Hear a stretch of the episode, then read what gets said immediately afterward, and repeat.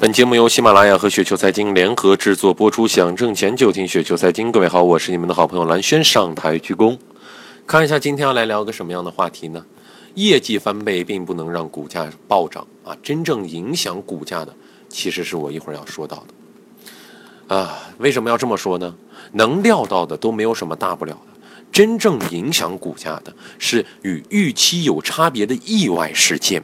啊，大家要注意是意外事件。最近呢，除了 G 二零之外，最引人注目的就是上周美国那边的事儿了啊。上周五公布的这个非农数据大大低于预期，使得美联储加息预期至少九月的加息预期是下降了不少。那么今天呢，呃，看到有朋友问这样一个问题啊，说是这个加息对于美国债券和股市会有一个怎样的影响呢？那么我个人简单理解呢，是股市会下跌，债券上涨，还还还想问一下，是不是这个情况？啊，问题很好，值得我们所有的投资人去思考。呃，但是，呃，相信呢，坚信价值，很多朋友说坚信价值的回答也是说到了重点啊。所以说，接下来呢，咱们来简单的来聊一聊。其实，呃，加息呢，对于美国债券的和股市会有什么样的影响？我个人认为啊，理解层啊，个人认为理解层的是什么呢？就是说，如果正常加息的话，股市会涨，二十年以上的这种长期债券会涨，短期、中期债券会跌。特别是三到七年的，首先，加息对于资产价格的影响有一个很大的误区，觉得加息一定会影响价格。其实，只有意外加息、降息，或者是意外的不加息、不降息，才会影响价格。一个简单的例子，一个公司发布财报说，啊，这个利润翻翻倍啊，是不是股价一定会涨呢？不一定。如果之前大家预期利润要增加百分之二百，呃，现在呢，公司才增加了百分之一百，价格是不是应该会跌呢？哎，价格反而会跌的，因为什么呢？因为低于预期。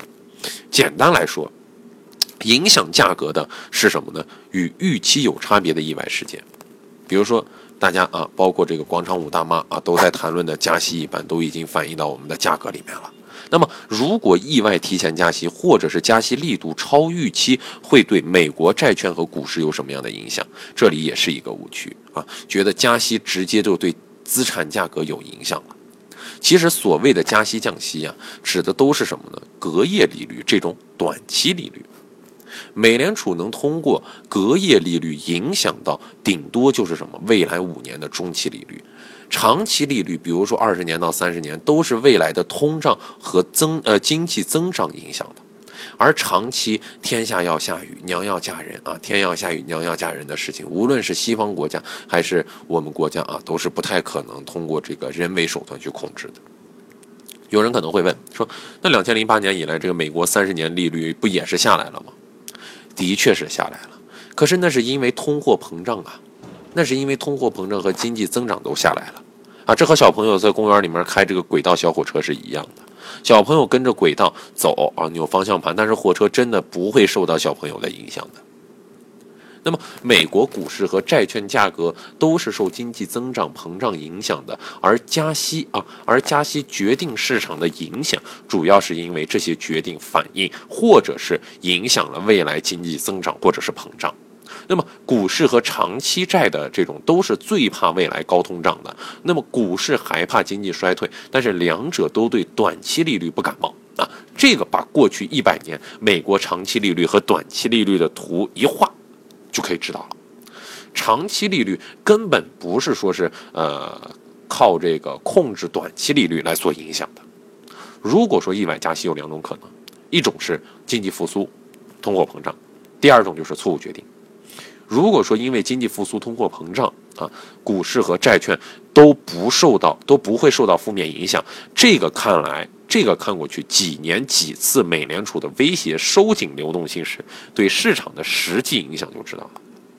美联储一想收紧的流动性，市场首先觉得什么呢？就是美联储有信心认为经济复苏比较稳健，所以股市反映的是正面。其次呢，市场觉得这个加息降低未来的高通呃高通胀的这种可能性，长期所以说长期债券也涨。你看这个两千零四年到两千零六年，从百分之一加到百分之五点二五，股市和长期债券一定是一直是涨的。呃，只有这个中期的债券啊是比较受影响的，因为呢他们是最受短期利率影响的。